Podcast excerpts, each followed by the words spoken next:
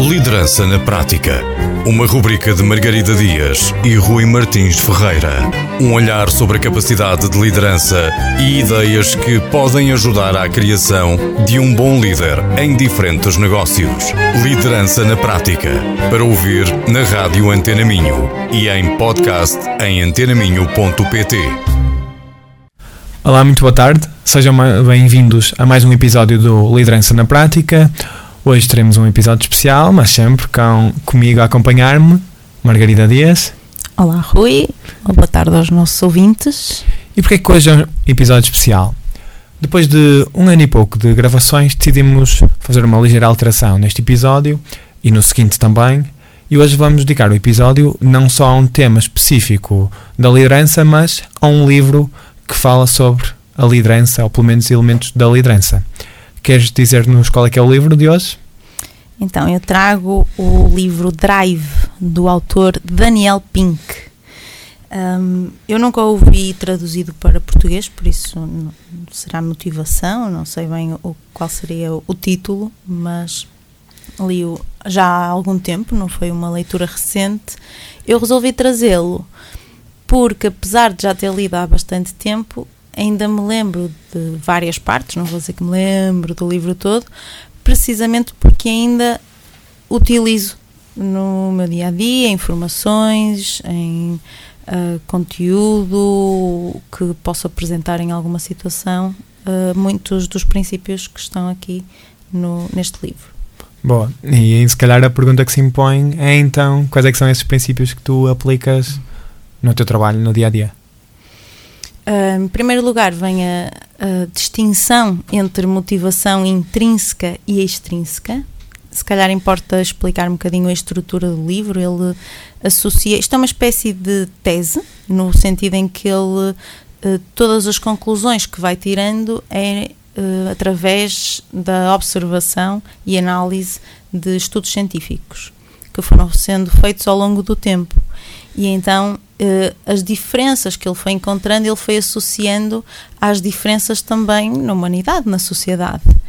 E a estrutura do livro acaba por ser uh, a mostrar-nos a evolução daquilo que nos motiva, da motivação humana, uh, tal como ele vai comparando sempre com um sistema operativo.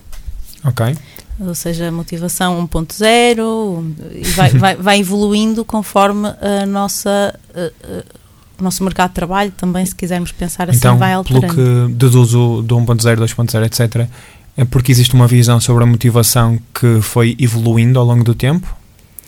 Uh, ou daquilo que nos motiva, sim. Uh, é melhor dar até exemplos práticos. Uh, se no, aqueles princípios que nós temos vindo também a desconstruir aqui quando distinguimos o líder do chefe, etc., uhum. uh, são uh, ainda muito utilizados, mas ganharam força ali, uh, se calhar, pós-revolução industrial, e, porque funcionavam.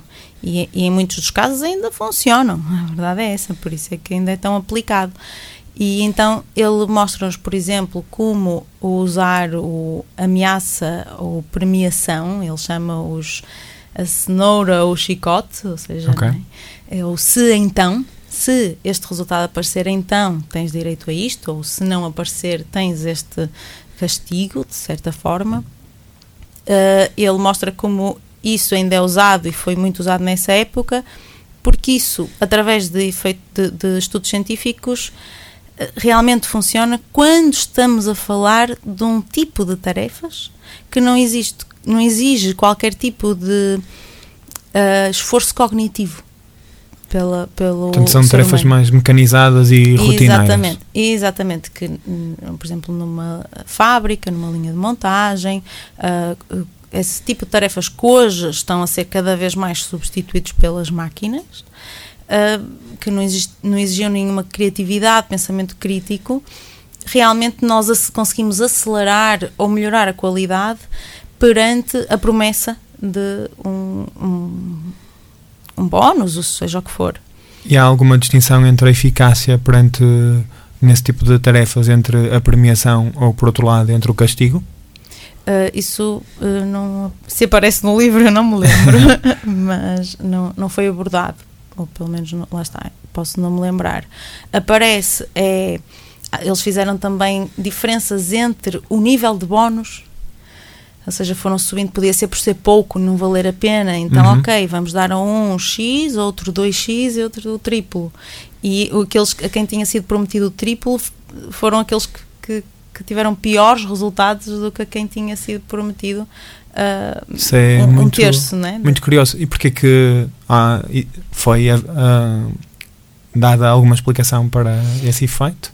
Sim, lá está, porque nestas experiências em que houve estes resultados, a tarefa a que as pessoas estavam eh, era, era apresentada para elas fazerem exigia criatividade ou algum esforço Ok, cognitivo. ok. Pensei que mesmo nas rotineiras, se desses tu três vezes o bónus, Não, não, aí funciona. resultados. ok. Aliás, eh, posso partilhar uma, uma experiência que é conhecida. Este senhor até tem um TED Talk. Se alguém não, não tiver, não gostar muito de ler e quiser ficar com parte do que estamos a falar aqui, ele também explica isso no TED Talk muito bem, que é a experiência da vela. As pessoas é-lhes dada uma vela, fósforos e uma caixa com pioneses e dizem que têm que ser capazes de eh, pôr a vela acesa sem que a cera caia na mesa. E as pessoas primeiro tentam derreter um bocado de cera e colar a vela à parede, mas não funciona. E só depois de algum tempo é que percebem que têm que usar a caixa onde estão os pioneses. Despejar os pioneses da caixa, pôr a vela dentro da caixa e afixar os pioneses à parede. É essa a solução. Que toda a gente chega lá num certo período de tempo. Uhum. uma média, uns 12 minutos, algo assim. Depois fizeram a mesma experiência, mas já colocaram para as pessoas fazerem com a caixa separada dos pioneses, onde já é óbvio que é um elemento que faz parte daqueles que eu posso utilizar para pôr a Uhum. vela eh, sem pingar a cera para a mesa. E então aí as pessoas já conseguem fazer em 3 minutos e meio.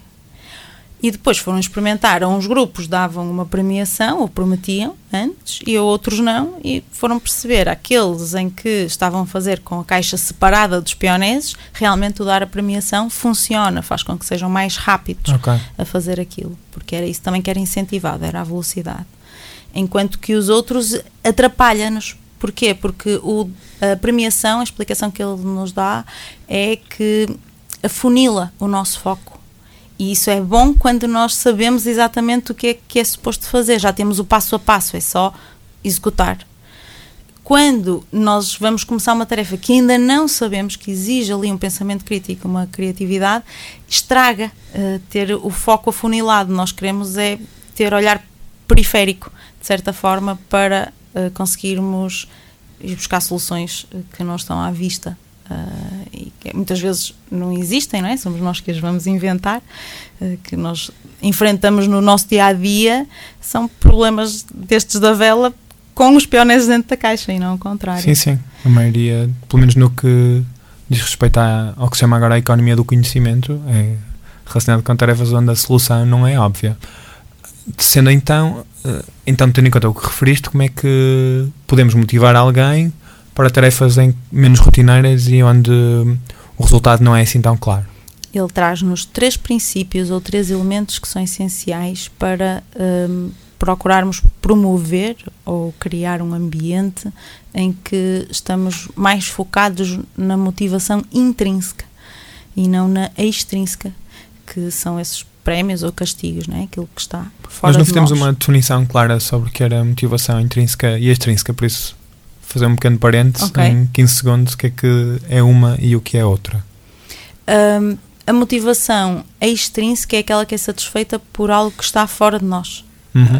Uh, seja dinheiro, bens, até tempo Castigos, uh, e até um elogio, por exemplo, também. ok. O reconhecimento. Exatamente. Aquilo que, em- enquanto que a motivação intrínseca gera-se dentro de nós, mas uh, há formas de, do lado de fora poder promover, por isso é que eu disse, há, há elementos que promovem um ambiente que permitem as pessoas terem mais uh, motivação intrínseca, incluindo, por exemplo, um elogio, dar o reconhecimento, pode permitir que a pessoa uh, Depois tem uma visão sinta- de si Exatamente. com uma determinada identidade, não é? Que cumpre as tarefas, que é, tem uma determinada personalidade. No Atomic Habits, ou nos hábitos atómicos, fala um bocado disso também, sobre aquilo que nós achamos que nós somos, Uhum. faz com que tenhamos determinados comportamentos mais Claro. duradouros. Exatamente. Pronto, estes três elementos que são apontados como a motivação intrínseca que está associada, segundo estas experiências, a este tipo de tarefas eh, são hum, autonomia, isso o próprio nome indica, não é? Permitir eh, que as pessoas façam da maneira que faz sentido para elas.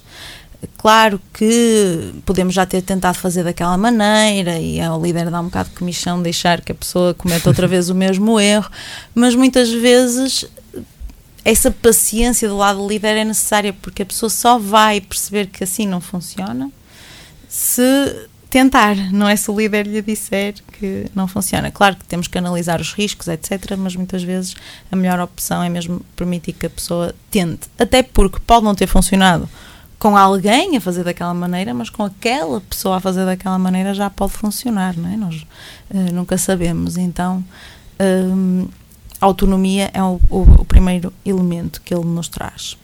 Depois, o segundo é a mestria ou o crescimento, o mastery. Eh, aqui é a possibilidade da pessoa evoluir constantemente, ser, ter domínio, eh, no fundo, do, daquilo que está a fazer. Um, é muitas vezes isto pode parecer que estamos a associar ah, é só as empresas grandes é que vão conseguir fazer isto porque vão estar aqui a prometer a subida de carreira. Não necessariamente estamos a falar de cargos, podemos estar a falar de desafio, de passar responsabilidade, um, de permitir que a pessoa faça aquilo que ela achar que faz mais sentido. Aqui também já é- está a autonomia um bocado, eles estão ligados de alguma forma. Eu acho que é fácil reconhecer no nosso dia a dia exemplos em que, quando nós somos bons em alguma coisa, é muito mais motivador Continuar. continuar, não é? Exatamente. É daí, existe até o brio de fazer a coisa bem, porque sabemos que conseguimos fazer as coisas bem. Sim, Estamos- eu sei que sou bom a fazer isto, isso sabe-nos bem, se podemos dizer isso em relação a alguma coisa, não é? Ter essa confiança até e dar-nos confiança para posso ser ainda um bocadinho melhor e um bocadinho melhor. Enquanto que sentimos se ainda estamos a aprender ou que não temos muito jeito para alguma coisa, não nos dá tanta vontade, exatamente, de apostar mais tempo naquilo. Vê-se isso na escola, não é? A pessoa preferia estudar aquilo que já tinha tirado as melhores notas e não as, É um as disciplinas virtuoso, que, é? que se tem pior nota. Quanto mais gostamos, melhor somos e, por sua vez, melhor eh, nos tornamos também. Exatamente. E o terceiro elemento, já falamos da autonomia, da- do domínio, se quiserem, e eh, o terceiro é propósito. Eh, Acho que nós aqui também já exploramos um bocadinho, em- aqui e ali, no- em alguns episódios, ahm, mas no fundo descreve-se o impacto que nós acreditamos que podemos estar a ter no mundo, ou a importância daquilo que eu faço, ou o quanto é que eu consigo contribuir, pode-se traduzir eh, de várias maneiras, mas no fundo quer sempre dizer o quanto é que eu acredito que importo. Uhum. Uh, e isto, lá está, uh, não só está associado a um, reconhecimento da missão ou visão da empresa, em termos mais estratégicos, mas também em alguém a quem é passada responsabilidade, por exemplo, também sente, ok, aquilo que eu represento aqui faz diferença. Não é? nem, nem sempre está só associada à missão de- da nossa empresa, ou- mas muitas vezes até podemos acreditar na missão, mas sentirmos que somos uma migalhinha ali na, na imensidão da, da empresa, enquanto que muitas vezes é uma empresa eh, que eu se calhar até não acho que seja assim tão importante o produto que se comercializa ali, mas so- se não fosse eu, eh, Sim, a produção parava, não é? Às vezes uh, há várias maneiras de incutirmos aqui este propósito, ah, mas é, é sentirmos que, que somos importantes ali. Nós vamos falar um bocadinho disso no próximo episódio, em estágios diferentes de onde as pessoas se encontram nas empresas. É, é curioso teres falado disso agora também. E a pergunta que eu te lançava agora era: tu sentes com as empresas com que trabalhas, ou pelo menos as que conheces, que essa distinção, que para mim, por exemplo, não era clara, em termos de eficácia, sobretudo, Uhum. eh, essa distinção existe entre para uma, um determinado tipo de tarefas eu posso motivar as pessoas de uma determinada forma e para um determinado tipo de tarefas a melhor, a melhor forma de motivar é diferente Um, pouco, mas também não sei até que ponto é que se, é assim tão necessário essa distinção existir, porque a maioria, pelo menos das empresas com que trabalho, todas as pessoas têm os dois tipos de tarefas. E então não podemos uh, ir aqui segredar o ouvido quando sabemos que está naquele tipo. Então tem que haver é os dois, tem que, que estar casados, não é? Ou seja, se há algo que, eh, se for importante no que a pessoa faz, a velocidade a que entrega e, e achamos que o tipo de tarefas é menos, uh, exige menos uh, da pessoa, aí já podemos, se calhar, usar o, o, tradicional, não é? A premiação e castigo. Mas já, já há provas de que o efeito até de um aumento salarial ou de um prémio em termos de motivação dura pouco tempo. Um, Há também quem o faça de forma inversa ao que estávamos a falar aqui, ou seja, para não. Uh, para motivar na mesma, dar na mesma e se calhar por não saberem outras maneiras ou já estarem a usar estes princípios e quererem dar mais aos seus funcionários, empresas que dão de forma surpresa. Ou seja, só depois dos resultados uhum. aparecerem, olhem, aqui está. E aí uh, pode sim ter um efeito até de motivação intrínseca, ou seja, não foi bem porque eu fui rápido ou porque me disseram. Eu, eu não fui rápido porque sabia que ia ter isto. Também é diferente eu saber okay. que eu fui porque sou bom, porque estava a fazer a tentar dar o melhor de mim. É até o reconhecimento que estávamos a falar há bocado, que pode reforçar a identidade que a pessoa tem sobre o quão profissional é. Sim, e, e sente que é reconhecido pelo que faz e que a empresa se importa e, e gosta de, é generosa né, em, em, partilhar o que recebe, então a, a tendência a querer ficar e dar mais ainda na próxima vez vai ser muito maior. Boa, acho que já deixamos aqui algumas dicas muito práticas Sim. para quem quiser aplicar ou pelo menos tiver mais vontade de saber so, mais sobre o livro ou sobre a TED Talk. Hum, obrigado por trazeres o livro, Margarida. Nada. E boa tarde aos nossos ouvintes. Boa tarde a todos, até daqui a 15 dias. Até daqui a 15 dias. Liderança na Prática. Uma rubrica de Margarida Dias e Rui Martins Ferreira.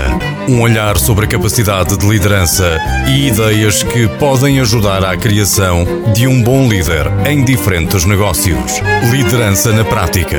Para ouvir na Rádio Antena Minho e em podcast em antenaminho.pt.